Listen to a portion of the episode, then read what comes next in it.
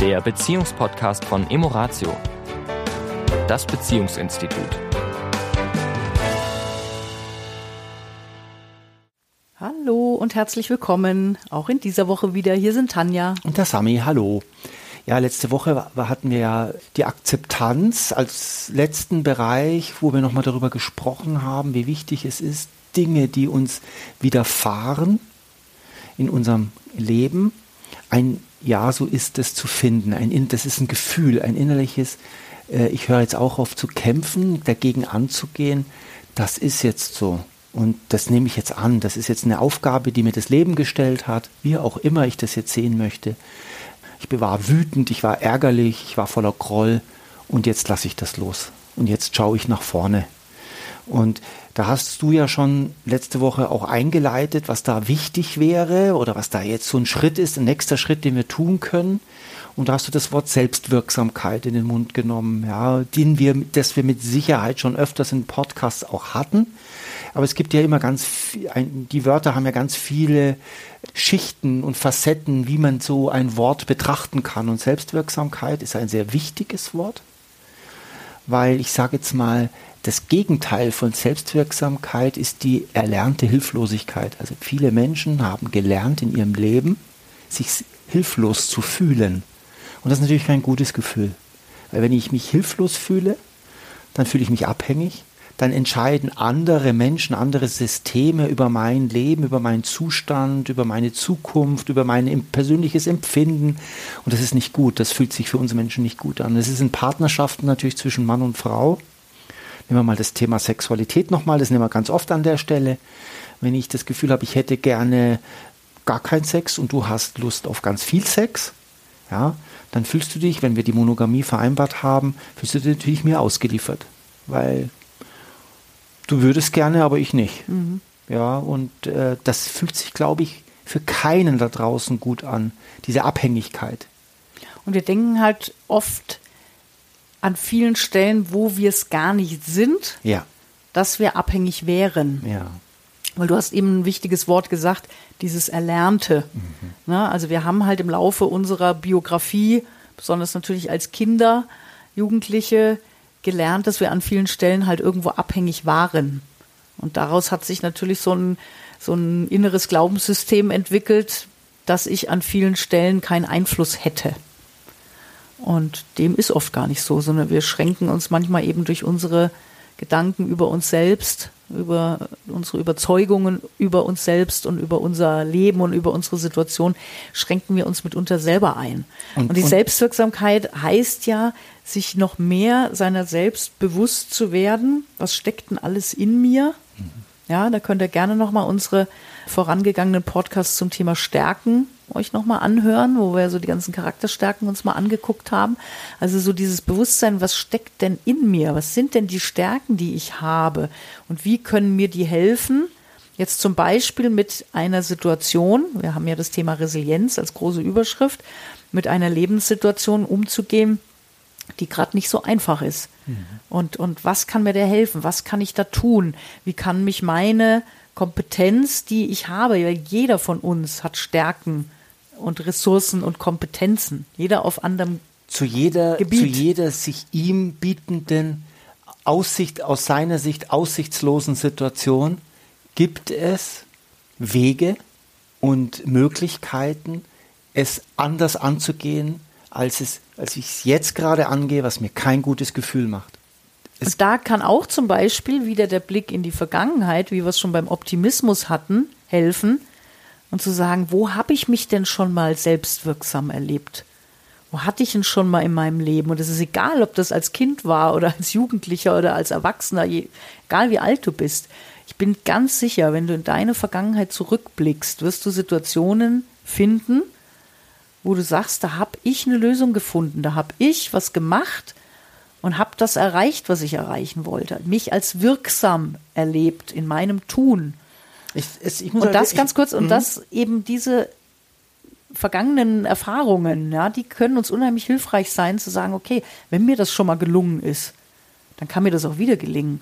Also was kann heute hier und jetzt in meiner jetzigen Lebenssituation, ja, was kann ich beitragen, was kann ich tun, wo kann ich aktiv werden? Jetzt habe ich aber Ja. eine schlechte Nachricht, Tanja. Das, was du sagst, geht nur dann, wenn ich die Erfahrung schon mal gemacht habe. Und ich würde ketzerisch behaupten, Mhm. dass wir diese Erfahrung alle schon gemacht haben. Und es muss jetzt nicht die Weltrettung sein. Ja. Ne? Es, ist, ähm, es ist nur wichtig zu verstehen, dass du das schon gemacht hast, aber dass wir jede Situation jetzt im Hier und Jetzt oft als, ja, das ist anders. Das ist ganz anders. Ähm, jetzt bin ich wirklich hilflos. Jetzt bin ich wirklich, habe ich nichts in der Hand. Und ich mm, erinnere mich an einen Satz, den mal jemand gesagt hat. Es gibt äh, so sogenannte drei Erfolgsverhinderer. Und die stehen mir persönlich auch immer im Weg. Immer wieder stehen die mir im Weg. Das erste ist Faulheit. Das zweite ist die Feigheit. Und das dritte war, und das fällt mir jetzt gerade. Die Eitelkeit. Die Eitelkeit, der Stolz. Das genau. Ego. Das Ego, die Eitelkeit. Das waren die drei. Und diese drei Erfolgsverhinderer stehen mir dann im Weg, wenn ich zum Beispiel, weil ich behaupte, dass bei vielen tiefsitzenden Problemen, die wir mir schon mehrmals im Leben begegnet sind, dass ich alleine schwer da rauskomme. Es braucht ein mir gegenüber, der die Fragen stellt. Auf die Fragen werde ich am Anfang antworten, oh nee, das, das kann ich nicht, nee, das funktioniert nicht, nein, das geht auch nicht, nein. Diesen Prozess muss ich erstmal durchmachen, wo, mir, wo ich dann selber merke, äh, ich weiche aus. Und das wiederum Ja. ist ein weiterer Schlüssel der Resilienz, der sich nämlich nennt Mhm. Netzwerkorientierung. Den können wir ja hier schon mal so ein bisschen mit einfließen lassen. Ja, Ja, wer kann mir helfen? ja. Also gerade das, was du beschreibst, wenn ich den Eindruck habe, ich bin jetzt aber nicht selbstwirksam, ich bin jetzt hilflos, mir fällt jetzt nichts ein, ich bin total irgendwie blockiert. Ja, dann eben zu sagen, okay, wen gibt's denn in meinem Leben, der mir an der Stelle helfen könnte? Und Ja. sei es mit einem guten Gespräch, sei es aber auch mit irgendeinem Tun, ja, wenn ich jetzt tatsächlich ein faktisches Problem habe, wo ich einfach Hilfe brauche. Also auch dieses, bin ich in der Lage, um Hilfe zu bitten? Nämlich auch das ist Selbstwirksamkeit, weil ich treffe viele Menschen, gerade auch im Coaching, ähm, die sich äußerst schwer tun, und da schließe ich mich absolut mit ein, äh, um Hilfe zu bitten. Ja, also wir sind, glaube ich, auch in unserer Gesellschaft so ein bisschen konditioniert. Wir müssen alles selber schaffen und na, also eben eigentlich ein übersteigertes Selbstwirksamkeitssyndrom. Ja? Wir müssen immer alleine selbstwirksam sein. Nein, selbstwirksam heißt letztendlich Ideen zu haben, wie ich ein Problem lösen kann Ja. und da auch zu gucken, okay, brauche ich da eventuell Unterstützung? Und für die jetzt, ähm, die vor allem die meine Geschlechtsgenossen, äh, das, das männliche Wesen, die sagen ja, was hilft mir reden, was hilft mir darüber reden, das bringt gar nichts, äh, dem muss ich entgegnen, dass alles beginnt mit erst einmal Gedanken. Keine Handlung.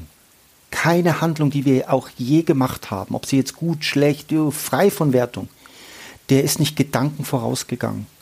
Fantasie vorausgegangen, Kreativität, innere Kreativität vorausgegangen. Und durch Reden entstehen neue Gedanken. Und durch Reden entstehen neue Lösungsansätze. Das regt die Fantasie an, das regt den Horizont, erweitert den Horizont. Es, sind, es ist nur Reden, aber am Ende verändert es unsere Gedanken. Und wenn die Gedanken sich verändern, verändert sich auch unser Handeln. Und das ist oft wird nicht verstanden. Man denkt immer, ja, was kann mir denn ein Gespräch mit jemand Fremden geben, außer dass der mit mir redet? Das stimmt. Da absolut richtig. Da wird gar nichts sich verändern durch das Gespräch. Nur wenn wir uns dem Gespräch öffnen, dann entwickeln sich vielleicht neue Handlungsoptionen, Neue Ideen. neue Ideen. Und das sind am Anfang erst einmal Gedanken.